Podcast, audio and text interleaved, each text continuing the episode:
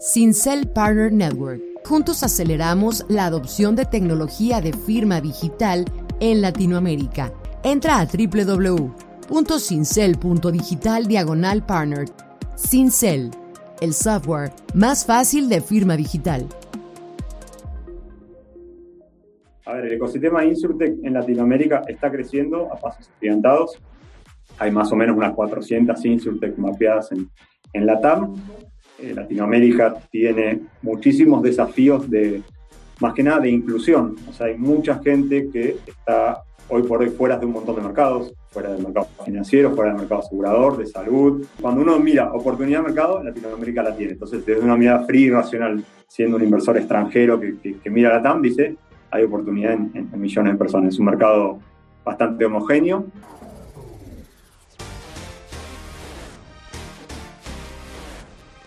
Hola, ¿qué tal? Bienvenidos sean todos a un capítulo más de esta conversación, este podcast donde justo platicamos con fondos de Venture Capital de Latinoamérica, invirtiendo en startups de la región. Gustazo saludarlos de nuevo. Por acá Israel García de parte del equipo de Startup Links. Y el día de hoy nos acompaña un fondo eh, corporativo. Entonces, directo al grano y sin escalas, les presento a Juan Ignacio Zavala del equipo de Sancor Seguros Ventures. Estimado, bienvenido al podcast y la conversación. Hola Israel, muchas gracias por, por, la invitación y un placer compartir con vos. De vuelta, creo que te he comentado, soy, soy un gran oyente de, podcast y específicamente del tuyo, así que gracias por la invitación. Muchas gracias a ustedes, que pues primero por apoyar escuchando los, las conversaciones Dos, pues que han participado también por ahí en, diversas actividades de nosotros. Entonces, Así es. gustazo tenerlos por acá. pues nada, empezando por el principio, mi buen, cuéntanos. Primero me gustaría como preguntarte sobre ti antes de, de saltar con la institución. ¿Cómo llegaste a este mundo de, de Venture Capital? Buenísimo. Yo tengo un recorrido de, diferentes sectores. En general trabajé en el mundo corporativo, eh, diferentes empresas, incluso una de banca seguros para Latinoamérica. Eh, en 2016 pasé al sector público y ahí trabajé en política de emprendedores y pymes aquí en, Argentina, en, el gobierno anterior. Y ahí como que conocí en profundidad todo lo que es el ecosistema emprendedor. Eh, y me quedé fascinado, encontré gente haciendo cosas muy disruptivas, con otra cabeza, rompiendo todos los modelos que yo traía. Eh, y cuando, cuando terminó mi, paso por la función pública, dije que quería ir para otro, o sea, quería quedar más vinculado con el ecosistema emprendedor que, con el mundo corporativo. Y ahí empecé a trabajar en temas de innovación abierta y específicamente eh, Venture Capital y Inversión Ángel. Me vinculé con un par de fondos y empecé a, a generar redes por ese lado. Sentía que podía aportar valor más por el lado del asesoramiento profesional y, la búsqueda de, potenciales inversiones. No soy un, emprendedor, un founder que, trae esa experiencia de, operar startups, pero sí eh, tenía mucha experiencia de, analizar negocios y, modelos de negocio eh, y dolores de las empresas grandes. Y, puntualmente cuando surgió la oportunidad con Sancor Seguros Ventures, era un match perfecto porque era una vertical, verticales en las que yo entendía, eh, era un negocio de seguros, de finanzas, vínculo con startups, entender el lenguaje startup, cómo se vincula con la corporación, así que creía que, que mi perfil hacía mucho sentido en varios aspectos, así que ese fue mi puerta de entrada. Y te diría que la pandemia, en, en el caso mío, así como, como en el caso de, de, muchos negocios y, personas, a pesar de la tragedia propia de la pandemia, me permitió eh, expandir las redes mucho más rápido. ¿no? O sea, el, el vínculo virtual eh, se expandió de una, de una manera de una manera exponencial. La generosidad del mundo emprendedor y venture capital es, muy importante y, bueno, eh, rápidamente me pude, hacer un, espacio y hace un año ya que estoy en, en Seguros Ventures específicamente. Buenísimo, gracias por la intro, Juan. ¿Qué es lo que hacen entonces ustedes acá en Sancor Seguros y cuál es tu rol dentro de la institución? Buenísimo. Eh, si querés te separo lo que es Grupo Sancor Seguros para dar contexto a, otras personas en Latinoamérica que puedan estar escuchando. Grupo Sancor Seguros es, una empresa ya que tiene 76 años, es de origen operativo, eh, de origen argentino. Y es una aseguradora que es líder en el mercado asegurador eh, argentino, también tiene operaciones en Brasil, Uruguay y Paraguay. Para darte una idea, hay, hay, nueve, más de 9 millones de asegurados, hay, hay 3.300 empleados, tiene oficinas, una capilaridad tremenda por, por todo el país. Hay 9.000 productores, bueno, aquí se dice productores de seguros, son los intermediarios de seguros. Así que, digamos, la red que tiene eh, y el nombre y el peso específico es, es, importantísimo. Y no solamente tiene la empresa de seguros, que es líder, como te decía, sino también una empresa de, prevención de riesgos laborales, que es Prevención RT, también es líder en el mercado. Eh, una empresa de, medicina prepaga, que es Prevención Salud, y un banco digital, que es el Banco del Sol, con, mucho foco en, en, ser el banco digital de las pymes. Así que ese es el grupo, para, para entender el peso específico que tiene, y específicamente Sancor Seguros Ventures nació hace un año como, como un brazo de inversión en las verticales que, el grupo trabaja. Entonces, estamos buscando startups de, de Insurtech, de FinTech, de HealthTech. Eh, también estamos viendo cosas de AgTech, de IoT industrial. O sea, todo lo que en algún, en algún punto puede impactar en la cadena de valor del grupo Sancor Seguros eh, y en todos los negocios que está vinculado y asegurando, eh, podemos, podemos entrar a, invertir. Y puntualmente mi rol es, líder, como líder de, de Scouting y Desarrollo de Negocios es estar, ser la puerta de entrada de esas startups, analizarlas, analizar deal flow constantemente y hacer esa primera, ese primer filtro para entender eh, si, si, si, hay un match entre, entre lo que la startup necesita, el smart money que necesita, digamos, la parte más smart que la parte de capital, y, y, sobre eso también desarrollar las redes hacia el interior de la organización para ver si podemos potenciarlo, si podemos pelotear eh, el, digamos, el, problema que está atacando con áreas de negocio que hayan identificado ese problema. Así que ese, ese, es mi rol. Tengo la pata entre el mundo emprendedor y el mundo corporativo y soy el que intenta traducir esos, esos dos mundos. Buenísimo. En términos de tickets etapa, ¿cómo se ve esa parte de ustedes? Sí, estamos entrando en etapa SID, eh, ya con alguna cierta validación comercial, con, con primeros usuarios recurrentes. Eh, Estamos con unos tickets de entre 250 mil y 500 mil dólares.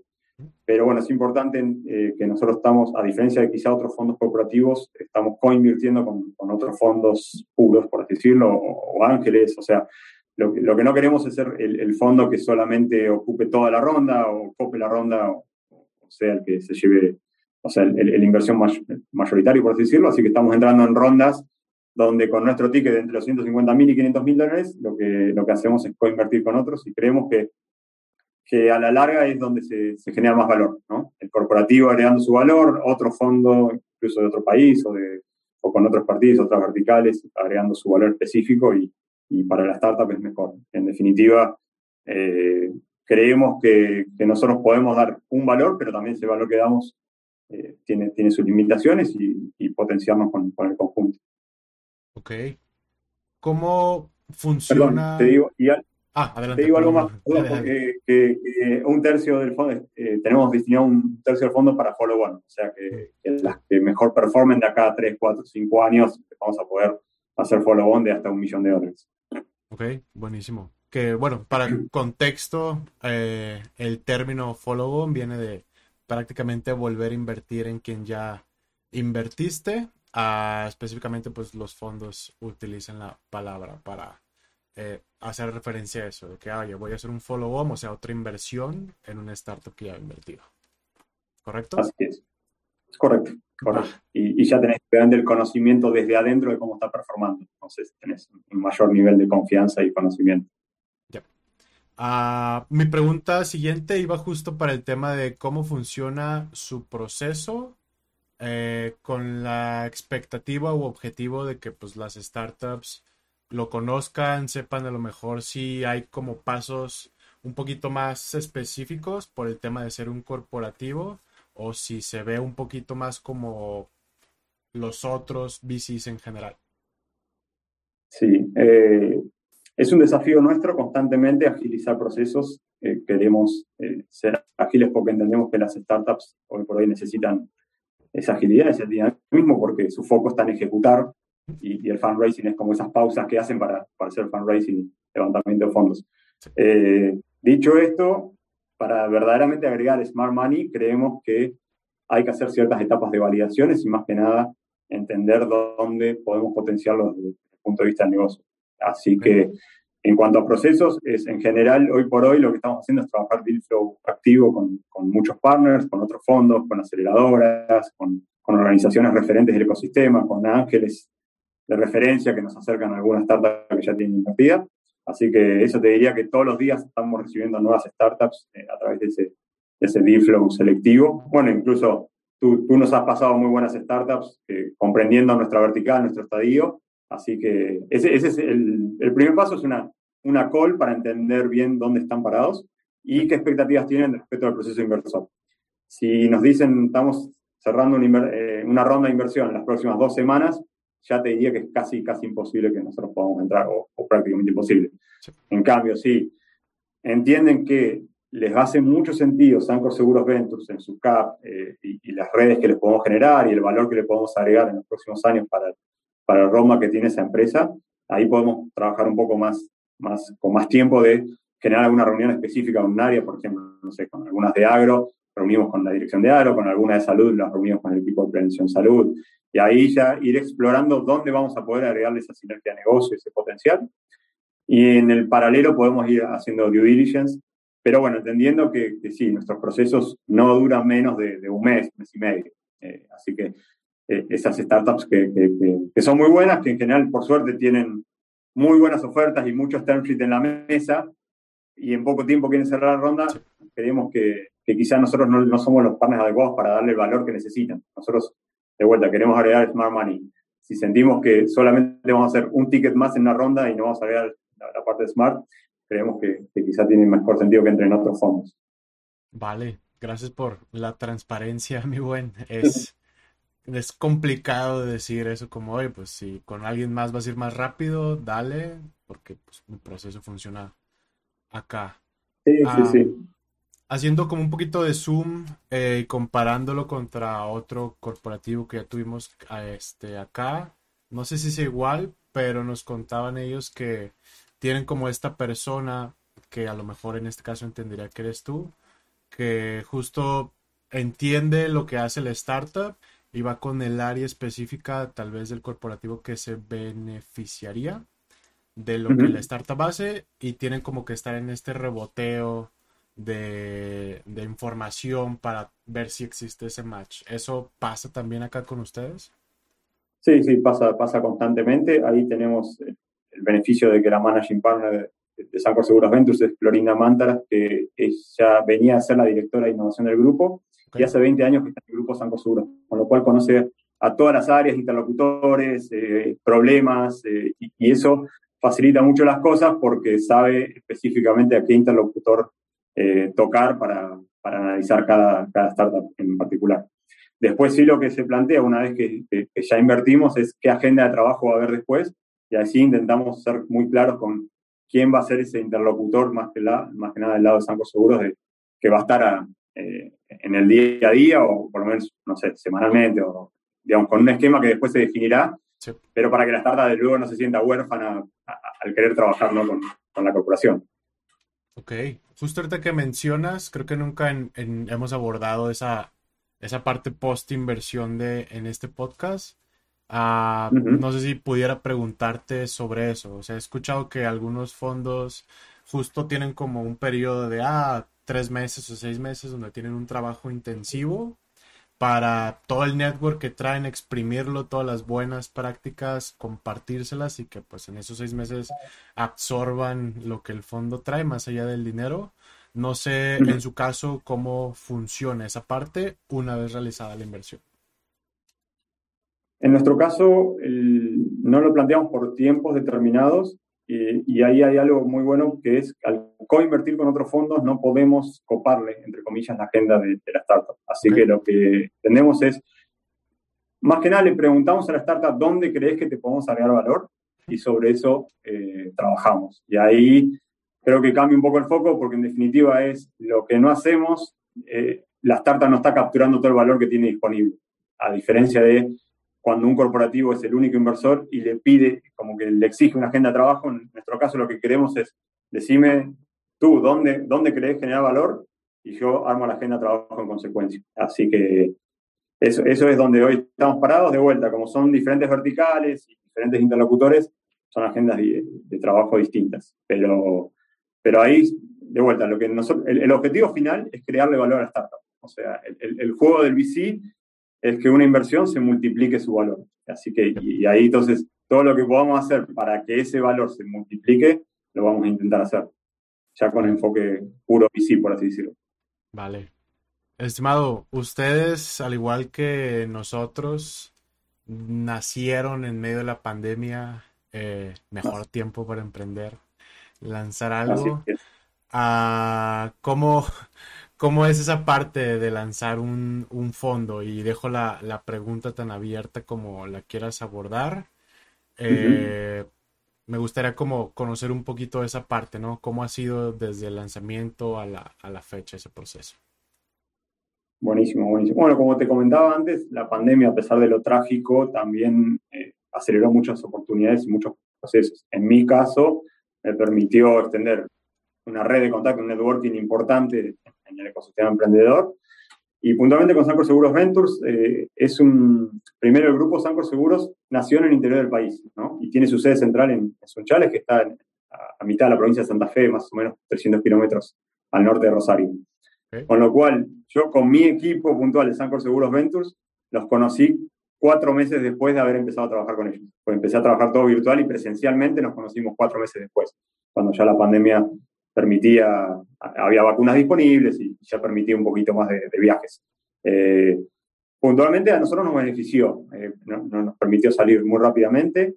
De vuelta, Sancor Seguros en Argentina es muy conocido, en los países nos coopera también, pero ya en el resto de Latinoamérica capaz que no tanto y, la virtualidad nos permitió generar un, conocimiento a nivel latinoamericano muy rápidamente, por redes sociales, por Zoom, por webinars, participamos de, eventos virtuales y, eso hizo que se nos postulen startups de, otros países que, que, recién ahí estaban conociendo que era el grupo Sancor Seguros. Así que en materia de deal flow y en materia de procesos de análisis inversor, fue muy ágil para nosotros.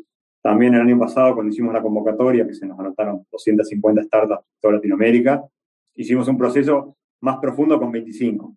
Y ahí hicimos talleres de tecnología, talleres de estrategia, talleres de equipo. Y esos talleres eran de dos horas cada uno, con cada startup uno a uno, con lo cual fueron muchas horas invertidas. Y eso, si lo hubiéramos intentado hacer presencial, hubiera sido imposible. Nosotros teníamos toda. Eran, fueron un par de meses donde toda la agenda eran un taller tras otro. Eh, y era básicamente salirse de un Zoom y entrar al otro. Eh, y, eso nos facilitó mucho. Creo que en, el mundo VC en general y emprendedor en general, facilitó muchísimo las relaciones, la, virtualidad. Nosotros estamos muy, muy cómodos. De hecho, yo en este momento estoy, estoy en Buenos Aires y parte de mi equipo está en Sunchales y, y nos vinculamos con las otras empresas del Grupo Sancor que están distribuidas, como decía, Brasil, Uruguay, Paraguay. Eh, así que creo que, que, la potencia de la virtualidad nos, nos benefició. Totalmente de acuerdo, igual de, de nuestro lado, no estuviéramos teniendo esta conversación. Eh, de no ser por eso, o tal vez sí, quién sabe, pero sí, sí hubo mucha apertura a tener eventos, Zooms, webinars, etcétera, etcétera, y pues en, en, en, una parte muy específica del 2021, pues detonó ese boom de, de inversiones, ¿no? Que pues resultó para la región nos comentabas, mi buen, eh, antes y ya ahorita en el capítulo platicando que ustedes estaban, eh, además de InsurTech, viendo temas HealthTech y AgTech. Me gustaría hacer igual como sumen eso a cómo les ha ido en, esa parte, qué oportunidades ven por ahí en HealthTech y AgTech. Entonces, igual, tan, tan abierta la pregunta como la quieras abordar. Sí, a ver, en, en, fue una vertical que nosotros no, no explicitamos cuando lanzamos el fondo como parte de la tesis. Sí habíamos dicho cualquier startup que agregue valor a, la cadena de, Grupo Sanco Seguros. Y resulta que se nos presentaron muy buenas Actech y que el Grupo Sanco Seguros, a ser líder en seguros agropecuarios, y las actividades en Uruguay, Paraguay y Brasil también tienen mucho foco en seguros agropecuarios, terminamos entendiendo que había muchas Actech generando muy buena data que permite eficientizar posibles servicios financieros y posibles seguros a futuro. Entonces, a partir de ahí entendimos que, que en Actech había una oportunidad muy importante de, entrar y analizar startups y, creo que en Actech hay una gran oportunidad para Latinoamérica. Eh, el sector agropecuario en Latinoamérica es muy importante, el nivel de digitalización todavía está por atrás de muchos sectores, así que creo que en Acte vamos a ver muchísima actividad en, los siguientes años.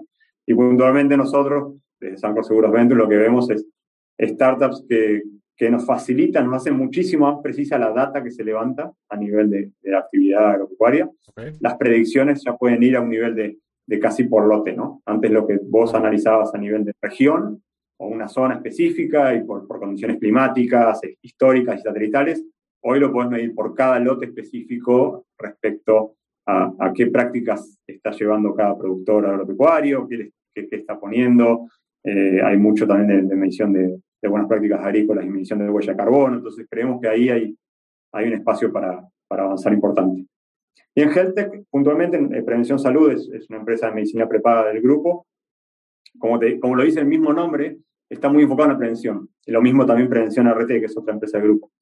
Y, creemos que, el sistema de salud tiene que ir hacia un sistema mucho más descentralizado, ¿no? Digamos, sin tener que ir a los hospitales, un sistema mucho más de preventivo que, que, reactivo, entonces trabajar más sobre, sobre buenas prácticas, buenas conductas y un monitoreo remoto, así que todo lo que implique la digitalización de ese proceso, eh, así como también mejorar el análisis de la data generada en, las interacciones. ¿no? Nosotros, cada vez que interactuamos con un médico, con un hospital, que nos hacemos un análisis, estamos dejando data y, bueno, con tantos modelos de, data analytics dando vuelta y tantas buenas startups haciendo cosas interesantes, así como te puedo mejorar una recomendación de compra cuando estás en Amazon, también podría hacer una recomendación de, que, impacte en tu salud en base a un montón de data que, estoy procesando. Así que creemos que, que, por ese lado va a ir la digitalización de la salud. Eh, no, no porque vamos a hacer robots nosotros, sino porque vamos a tener tantas, tanta data disponible y, tan, y tan, tan buena conexión con un montón de actores que de una manera descentralizada vamos a poder tener mayor control de nuestra salud. Después van a existir los tratamientos, van a existir los temas farmacológicos, eh, del biotech, Ahí en general nosotros no, no nos metemos porque son otro, otro tipo de procesos un poco más largos y con mayor validación científica.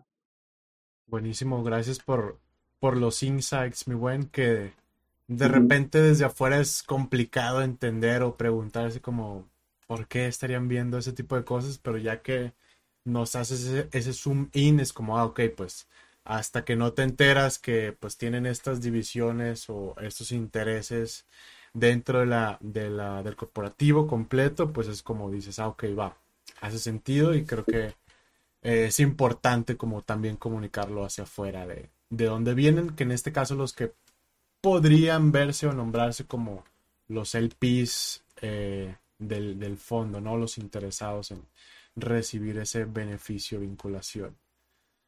Y ahí la pandemia fue un facilitador, un, catalizador tremendo en temas de salud, porque la teleconsulta o la telemedicina, que antes era como algo innovador o algo raro, eh, terminó siendo un, estándar en, pandemia, ¿no? No se podía ir a un consultorio de un médico o, tenías que estar muy, muy mal para poder que te dejen entrar a un hospital. Lo mismo una receta electrónica, ¿no? Antes una receta electrónica era todo un tema y ahora hoy por hoy la receta electrónica está eh, mandarte un estudio, un análisis que lo tenías que retirar en papel o, o las radiografías, y de repente eso pasó a, a, te mando el PDF a tu celular. Entonces, un montón de cosas, eh, o el envío de medicamentos por delivery a tu, a tu domicilio. hay un montón de, cosas que la pandemia directamente eh, tiró barreras abajo. Entonces se puede construir a partir ya de ese, de ese, de ese mínimo estándar de, de, digitalización. Nice. Y como tercer vertical, mi buen tema, InsurTech. Eh, Así es. ¿Qué onda con la industria InsurTech en, en la TAM? Ah, todavía no me cuentes hacia, hacia el futuro, hacia dónde crees que va, eso es mi siguiente pregunta, pero ¿cómo, ¿cómo, lo miras ahorita ustedes que pues vienen como de, de, de esa industria y conocen más? Yo soy un total ignorante de, y aparte creo que mi generación vemos el tema de seguros como algo tal vez desconocido porque por lo menos en la mayoría del caso de mis amigos y yo pues siguen siendo como nuestros papás quienes pagan o pagaron o llevaban la batuta de ese tema tan específico. Es correcto, es correcto lo que decís. Eh, A ver, el ecosistema Insurtech en Latinoamérica está creciendo a pasos agigantados. Hay más o menos unas 400 Insurtech mapeadas en, en la TAM, pero ese número no, nos tiene que marear. Somos todavía menos del 10% del ecosistema Insurtech mundial. O sea, el, mundo tiene muchísimas Insurtech, las empresas de seguros más grandes en general están en países desarrollados, eh, y, las Insurtech en consecuencia han nacido en, esos países. Eh, respecto a, tipos de modelo de negocio que hay dando vuelta, eh, hay, algunas que aplican más a nuevos modelos de negocio, y ahí entran las Neo Insurance, se pueden, eh, y Betterfly es un caso, por ejemplo, que es, que es el primer InsurTech de, Latinoamérica, es, es, Betterfly, y, es como un nuevo modelo de negocio que, que el seguro lo tienen como una parte de, de su propuesta de valor, pero tiene diferentes propuestas y, es como una plataforma de beneficios que, ataca varios puntos con, un perfil B2B. Es una startup muy, muy, interesante, pero, pero bueno, eso, eso como nuevo modelo de negocio. Después hay muchas centradas en, distribución digital. Te diría que más del 40% de las insultes que hay en, Latinoamérica están, están enfocadas en distribución digital y ahí entran los multicotizadores, los, las, las plataformas para venta online. Eh, hay, hay, mucho, hay mucho de eso. Básicamente es disponibilizar las mismas pólizas de seguro que antes se obtenían a través de un banco, a través de un agente intermediario o a través de alguna oficina, de una manera digital. ¿no? Eh, y después hay, otro, hay mucho que también arriba más del 40% de Insurtech que se meten a trabajar con procesos de las aseguradoras. Entonces ahí entra, por ejemplo, el, claims management, cuando tú tienes un siniestro y tienes que iniciar todo ese proceso de reclamo y, y, y adjuntar pruebas de ese siniestro que pasó, etcétera, bueno, hay muchas startups que están digitalizando y dando mucha información muy precisa sobre eso. Los mismos temas de, asistencia, de, tener una asistencia lo más rápido posible. También temas de, analítica de datos, como te decía, hay, hay, hay mucho de, risk management que implica eh, mucho conocimiento de ciencia de datos y hay, y hay, startups haciendo cosas muy interesantes de ciencia de datos con fuentes alternativas, ¿no? Lo mismo está pasando en el mundo fintech para scoring y, darle financiamiento a personas que antes no podían tener financiamiento o a empresas que antes no podían tener financiamiento en el mundo de seguros es utilizar data alternativa para darle seguros a actividades que antes no podían tener seguros o a personas que antes no podían tener seguros porque el riesgo era muy alto y ahora con, con un nivel de precisión de, información te puede, te puede permitir generar seguros de esas personas o esas empresas. Así que eso sería como el mapa de dónde está parado hoy Latinoamérica, insisto, todavía es menos del 10% de la ciencia del mundo, así que creemos que hay, hay, mucho espacio por delante a nivel de Insurtech. En general, en Latinoamérica FinTech picó en punta, en el mundo, pero bueno, en Latinoamérica se vio muy claro, FinTech picó muy en punta en cantidad de startups, de deals y de, y de fondos recibidos, y, e Insurtech creo que tiene un gran recorrido todavía. Sí, justo. FinTech, e-commerce y PropTech son los reyes sí y FinTech el papá de los papás de todos en, la región. Efectivamente. ¿Para dónde, ¿Para dónde ves, mi buen, que va este el rollo FinTech, no solo en la TAM, sino en el mundo? Igual tan abierta la pregunta como la quieras ver. por ejemplo, esta misma pregunta se la hacíamos a, otro fondo eh, enfocado en FinTech y cosas medio raras salieron ahí en la conversación. Entonces, uh, ¿tú para dónde lo ves? Eh, igual, lo que, lo que sepan de su experiencia nos encantaría saberlo. ¿Fintech o Insurtech? Perdón. Insurtech, perdón, sí, Insurtech. Ah, ok, ok. Eh, a ver, en, temas de Insurtech, como, como te decía, eh, la data es, es, ultra importante. O sea, el, el, negocio de seguros es básicamente procesar muchas, mucha data eh, hacer cálculos actuariales y generar pólizas en consecuencias para que cuando surjan siniestros a una parte de la población asegurada, se pueda cubrir con, con los fondos provenientes del resto, más, más ese, además que ese dinero está invertido. Ese es el negocio tradicional de seguros que viene de hace décadas atrás. Lo que se está viendo es que en general las, los seguros se planifican en base a eh, información histórica, información de bases estructuradas y públicas y, y lo que se está viendo hoy por hoy es que hoy se puede hacer con información súper disponible al día a día. Te diría que más que histórica es eh, información en tiempo real. Hay muchos dispositivos IoT conectados a un montón de cosas, de actividades que nosotros hacemos, que nos permiten traquear un nivel de riesgo en nuestras actividades. Así que por ese lado creemos que, que así como se mide mucho al usuario, también se lo puede cuidar mejor. Si cuando siempre se habla de las Big Tech entrando en, seguros, ¿no? Google, Tesla, Mercado Libre, por, decir casos eh, muy puntuales que se habló que van a entrar en seguros. En definitiva, lo que hacen estas empresas muy bien es medir la data de los usuarios constantemente y, hacer recomendaciones en consecuencia. Entonces, esa, esa misma información que están generando y procesando también la pueden aplicar a, a ofrecerles seguros. Después otra tendencia que vemos en, el mundo de, Insulta, que es el tema de los seguros embebidos, ¿no? y, lo linkeo un poco con lo que decía recién de, estas, de estas grandes jugadas, estos big players eh, eh, tecnológicos. El, seguro, es, como tú decías, para nuestras generaciones no es tan sexy de, contratar y, no tenemos quizá la conciencia de buscar un seguro o no tenemos la conciencia que estamos en determinados riesgos. Pero sin embargo, hay muchos procesos donde uno puede embeber una propuesta de seguros y, tiene todo el sentido. Y, ahí estamos hablando de procesos Customer Journeys de e-commerce, donde el checkout final puede tener una, propuesta de seguros de una manera fácil, con un solo clic ya hay un seguro embebido. Lo mismo para, para viajes, para actividades de turismo, para contratar algo, eh, un equipo, una persona. Eh, tendencias de, por ejemplo, de seguros de salud para personas en nómadas digitales, ¿no? Eh, eso de tener una póliza de salud para moverte en un país determinado, cuando uno quizá lo que está buscando es moverse cada 3, 4 meses por países distintos, porque tiene proyectos, porque, porque es un nómada digital y, encontró trabajos que le permiten moverse, quizá necesita un seguro de salud que sea global y que en cualquier país que esté, si tiene un problema, pueda, pueda acceder a, a un servicio profesional de salud. Así que creo que, que, eso también, seguros embebidos en procesos que, que ya tienen un, Customer Journey digital súper medido, que la gente ya conoce cómo es y, en definitiva con un solo clic es más fácil que, por ejemplo, comprar un viaje después de tener la, la confirmación de ese viaje, darme vuelta, meterme en una página web y cotizar un seguro para ese viaje específico, etcétera. Eh, en definitiva, lo que se busca la, la eficiencia del Customer Journey y de atención de, de los clientes. Y después un último punto, si me permitís, que creo que, por lo menos para dejarlo planteado, eh, es el tema del cambio climático. Eh, se habla mucho de las consecuencias del cambio climático y las aseguradoras, si, si hay que llevar los números, eh, tienen problemas con el cambio climático, básicamente porque tienen que cubrir siniestros de, de granizo, de inundaciones, de incendios, o sea, y, y, entonces, o sea, no es solamente el cambio climático y las consecuencias sobre las generaciones futuras, sino que hoy por hoy ya están impactando económicamente muchas actividades que aseguran, que aseguran las aseguradoras, ¿no?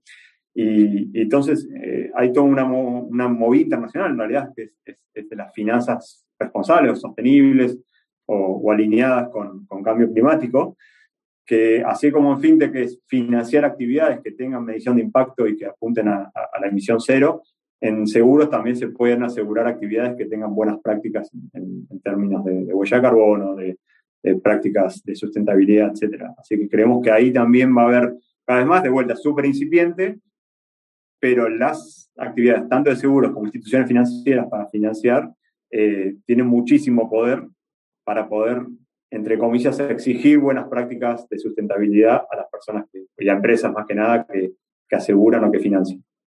Órale. Muchas gracias por, por los insights, muy buen, bastante interesante me quedé pensando mucho en, el tema de los datos. Justo como hoy con un smartwatch ya casi casi puedes entregar de que, mira, así es mi comportamiento de los últimos seis meses en términos de, salud, sueño, de estrés, etcétera, etcétera. Está, está interesante esa parte. Sí, sí, sí, sí. Y ahí es lo que te decía de, de health tech eh, descentralizada del servicio de salud, digamos. O sea, lo que tú antes tenías que hacer de ir a un consultorio, hacerte un examen médico y, hacerte un montón de análisis de rutina, quizá eso se puede ir sacando todos los días con un poquito de data de tus actividades eh, y, puedes tener el mismo nivel de, monitoreo y después sí, en algún momento adecuado, específico, ir a, ir a centros específicos de, salud, pero, pero no, no saturarlos. Va, buenísimo. Estimado, ya casi de mis últimas preguntas, ¿cómo ven ustedes? Eh, bueno, ahorita han salido en este año bastantes, bueno, no bastantes, pero algunos artículos importantes donde pues se habla de la TAM como esta región súper buena en, en un timing muy interesante, pues para estar colocando dinero y los datos así, así lo respaldan, startups eh, creciendo, etcétera. ¿Cómo o cuál es su mirada respecto a eso desde un tema de VCs de fuera de la TAM entrando acá a la región? o sea, ¿es bueno, es malo? Mencionabas por ahí al inicio el tema de coinversión como una actividad que, que al, por, lo, por la manera en que lo abordas lo tienen como bastante presente, pero eso, me gustaría conocer su opinión, cómo ven este tema de pues que la TAM se esté poniendo o posicionando de esa manera ahí afuera y que empiece a caer más dinero de fuera de.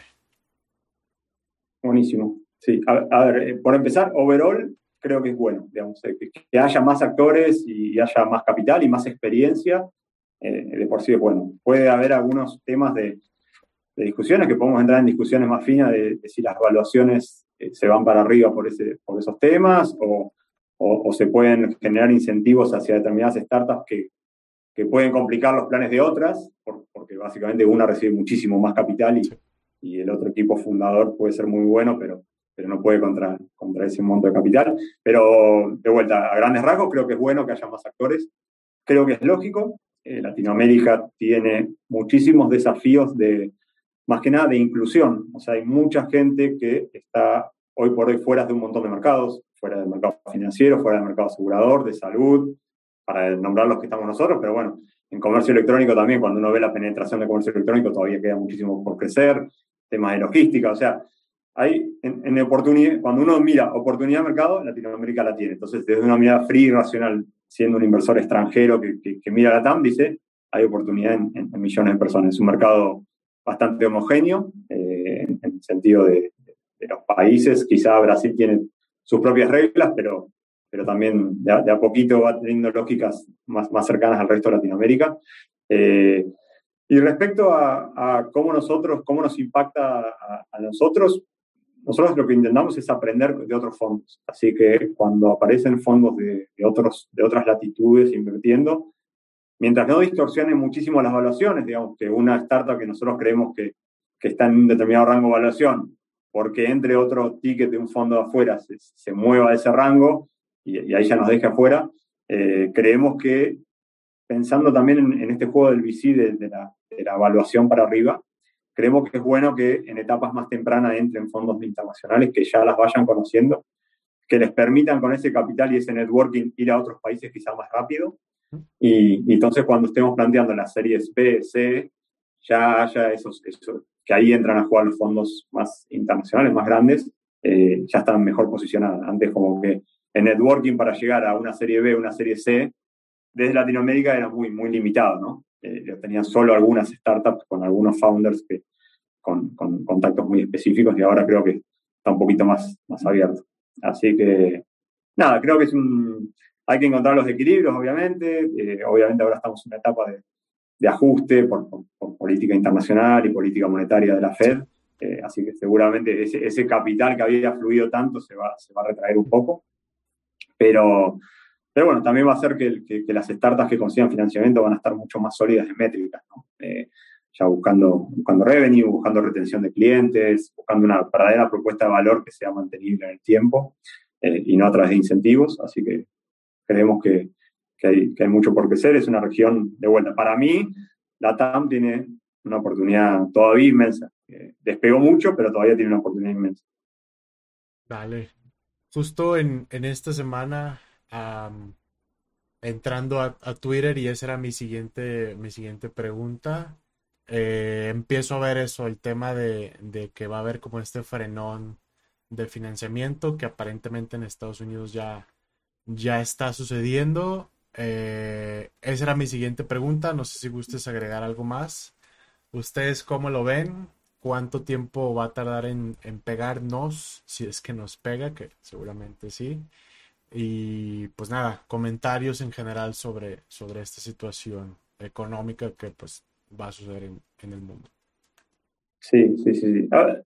era algo que, se venía, se venía hablando, era, es, como esos secretos a voces, ¿no? Eh, la inflación de Estados Unidos había disparado un poco, política de, muchas medidas eh, por la pandemia COVID y, bueno, em, emisión de dólares que en algún momento podían impactar. Además, la, la economía de Estados Unidos, la verdad que está volando en términos de, actividad y de desempleo bajo, o sea que eh, era, era esperable que quizá haya una suba de tasas de la Fed y eso iba a impactar en, los flujos de dinero de, liquidez. Aún así hay todavía muchísima liquidez en el mundo y ahí yo separaría el impacto en, las dos etapas. Una en etapa pre-seed, seed y quizás serie A, donde no estoy seguro que vaya a impactar tanto, eh, más que nada en valuaciones. Creo que los tickets, por lo menos nosotros no vamos a mantener los tickets que estamos pensando y las valuaciones de las startups van a estar ajustando un poquito, van a estar más mostrando métricas fuertes, pero, pero las valuaciones van a estar ahí. Quizá lo que más complejiza es a, esas startups que están en serie B, y D,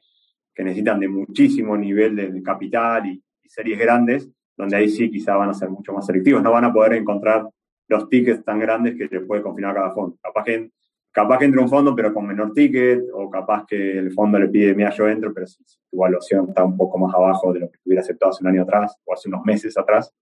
Eh, así que nada, todavía obviamente queda por ver hasta dónde impacta.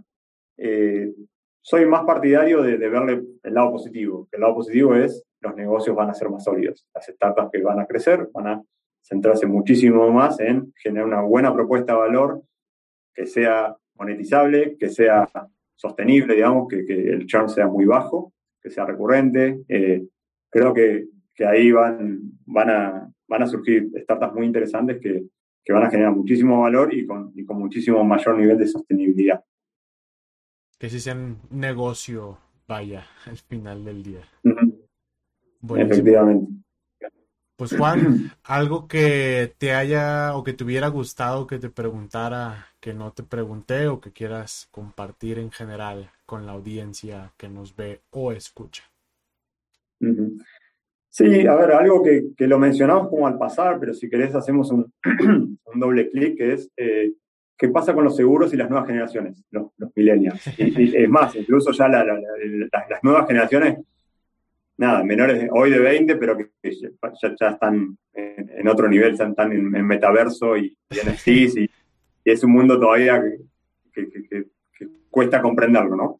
Pero, pero creemos que eh, la actividad aseguradora de por sí, y ahí creo que las Insurtech tienen un peso muy fuerte, es cómo, cómo las eh, Insurtech generan nuevas propuestas de valor para estas nuevas audiencias. Y en general, los founders de Insurtech de las más pensando en nuevos modelos de negocio o nuevas coberturas, eh, founders jóvenes que vengan del mundo tecnológico y que entiendan a ese consumidor digital. Y por dar ejemplos muy puntuales, eh, el, seguro, uno de los seguros que más mueve en toda Latinoamérica, en el mundo, es el seguro de autos. Y la verdad, las estadísticas demuestran que cada vez más jóvenes quieren autos, quieren el auto propio. Entonces, lo que hay que ir migrando es ir pensando cómo aseguro el, el acto de moverse de un lado a otro de una manera segura pero no quizá el auto propio, porque yo no tengo el auto propio, entonces lo que quiero asegurar es mi viaje o la, eventualidad de que si le pasa algo al auto que contraté esté cubierto. Eh, y lo mismo para la casa propia, el seguro de vivienda por casa propia, y resulta que hay un montón de gente que es nómada digital y que nos dice yo no tengo una casa propia, yo me voy moviendo cada 3, 4 meses en diferentes lugares. Entonces creo que hay, que hay que entender mucho de ese, en general la actividad aseguradora asegura patrimonios y asegura salud y vidas, y, hoy por hoy eh, las nuevas generaciones apuntan menos a tener un patrimonio, un patrimonio físico, quizás lo tienen más en, inversiones, en, cripto, lo que sea.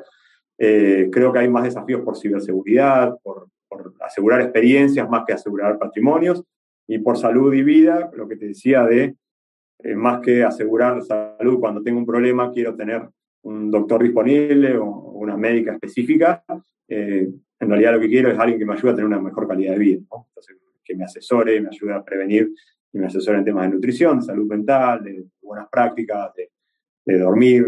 Así que creo que hacia eso hay, mucha potencialidad de cómo las Insurtech interpretan a los nuevos consumidores.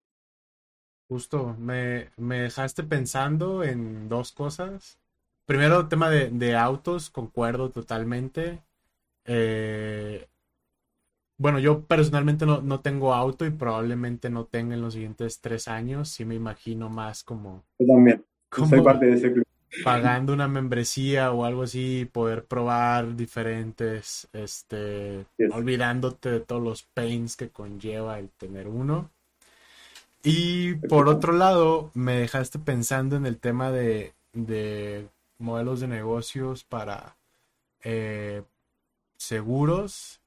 No sé, o sea, tirando ideas al aire, no sé si ya exista, pero imagínate seguros o asegurar cosas en el metaverso o ya cosas como, ah, aseguro mi cuenta de Instagram o de TikTok o lo que sea si el día de mañana me la hackean, me la roban, que sucede muchísimo y yo que como creador de contenido vivo de eso, me pierdo de muchas cosas. Entonces, interesante, par de ideas.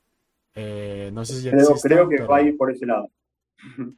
va a ir por ese lado. En definitiva es, ¿qué es lo que tú valoras más? y, estás, estás, más dispuesto a protegerlo y quizá no es un patrimonio específico, una casa, porque no tengo la casa, sino para mí es más valioso mi cuenta de TikTok, que tengo 300.000 seguidores, y si un día se me cae o, alguien me la hackea o hacen una publicación fuera de lugar, me impacta mucho más como influencer que asegurar una casa, una bicicleta, una moto. Así que creo que hay un desafío, entender esos nuevos consumidores, esos nuevos miedos y sobre eso, de qué manera se le puede asegurar o, transmitir una tranquilidad. Sí, sí, sí, me, explotó la cabeza ahorita que, mencionaste eso y caray, sí es cierto, no, no había pensado en eso. Si alguien hace una startup de eso a partir de esto, no se ve, pero los, que nos vieron en YouTube eh, van a entender, los que no, pues, los que nos escucharon. Eh, pues, estimado, un gustazo. a ¿Algún comentario final, call to action, dónde pueden seguirlos, verlos, aplicar al fondo. Sí, nuestra web es ancorsegurosventures.com. Ahí hay, una, hay un clic para postular. Ventanilla, nosotros decimos que tenemos ventanilla abierta, o sea, en cualquier momento nos pueden postular. Y si no, estamos muy activos en redes sociales. Yo puntualmente me, pueden encontrar en, LinkedIn, Florinda también por, LinkedIn. Así que nos contactan por ahí.